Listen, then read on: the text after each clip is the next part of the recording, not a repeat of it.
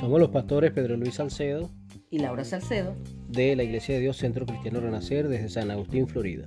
Te invitamos a unirte con nosotros para tener la lectura completa de la palabra de Dios este año.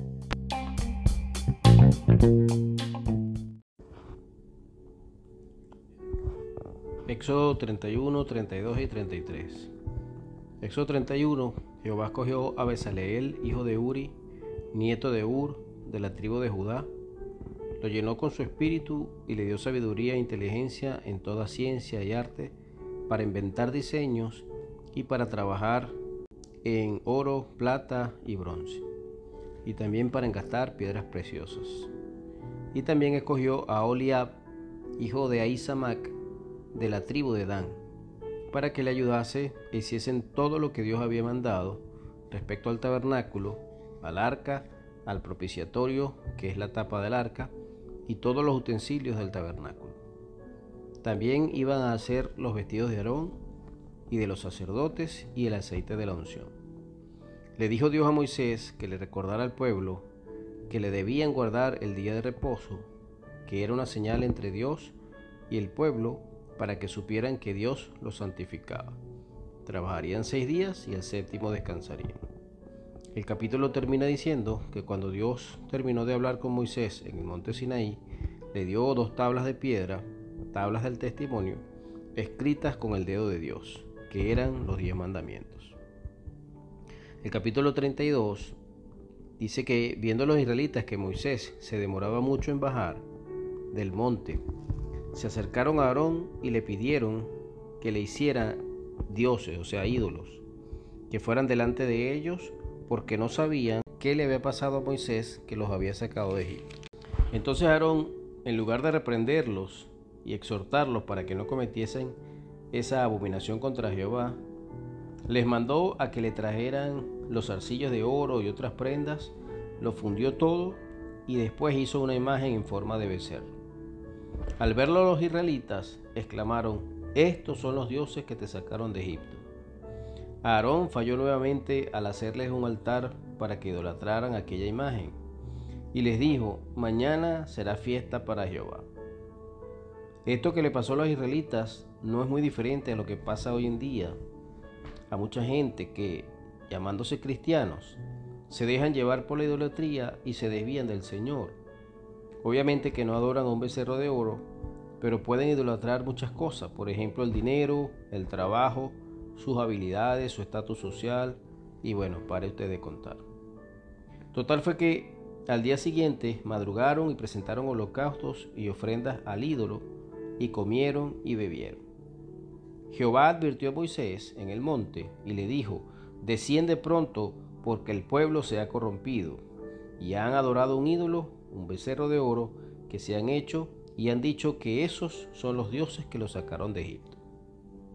Dios le dijo a Moisés que encendería su ira contra el pueblo, pero Moisés intercedió por ellos y le dijo a Dios que si lo hacía, los egipcios y las otras naciones hablarían mal del Dios de los judíos, que solo los había sacado de Egipto para ir a matarlos en el monte.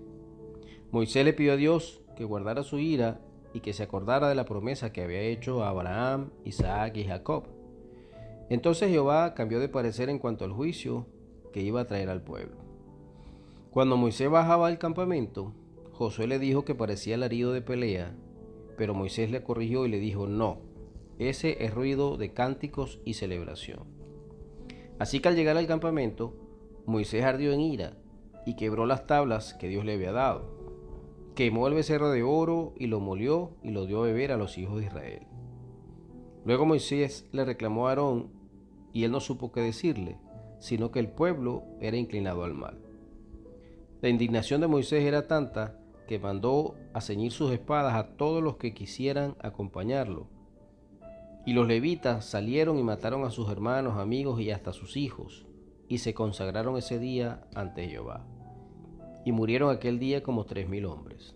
Oró Moisés ante Dios para que perdonara al pueblo por aquel terrible pecado, y Dios le dijo que en su tiempo Él castigaría ese pecado y cada uno será responsable de sus actos. En el capítulo 33, Dios le dijo a Moisés que guiara al pueblo a la tierra prometida, que él enviaría un ángel delante de ellos, pero que Dios no iría con ellos porque eran un pueblo de dura cerviz, que significa terco y rebelde. El pueblo se puso triste al oír esta noticia. Y el pueblo observaba atentamente a Moisés, cómo se detenía la nube en el tabernáculo de reunión, y hablaba Dios con él cara a cara, conforme dice el verso 11.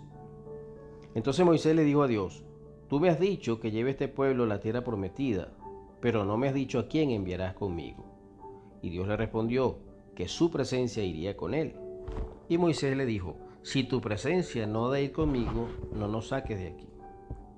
Luego Moisés le pidió que le mostrara su gloria, pero Dios le dijo que él haría pasar su bondad delante de él, pero que no le vería su rostro, sino que cuando él pasara, lo pondría en una hendidura en el monte y lo cubriría con su mano para que no muriera. Así que vería sus espaldas, pero no su rostro. Aquí parece haber una contradicción entre el verso 11, que dice que Moisés hablaba cara a cara con Dios, y el verso 20, que dice que si veía el rostro de Dios iba a morir. Pero los estudiosos de la palabra dicen que no hay contradicción, porque cuando Moisés hablaba cara a cara con Dios, se dice que era con el ángel de Jehová que hablaba. Es decir, el ángel de Jehová no era un ángel común y corriente, sino una, lo que se llama una teofanía, una manifestación visible de Dios, tal como lo vio Agar en Génesis 17 y varios otros personajes bíblicos que vieron al ángel de Jehová. La mayoría de los eruditos coinciden entonces que el ángel de Jehová era Cristo preencarnado, es decir, antes que viniera como ser humano. Así que hablar cara a cara con Dios era con el ángel de Jehová y ver a Dios del versículo 20 era como si viera a Dios el Padre y moriría. Que Dios les bendiga.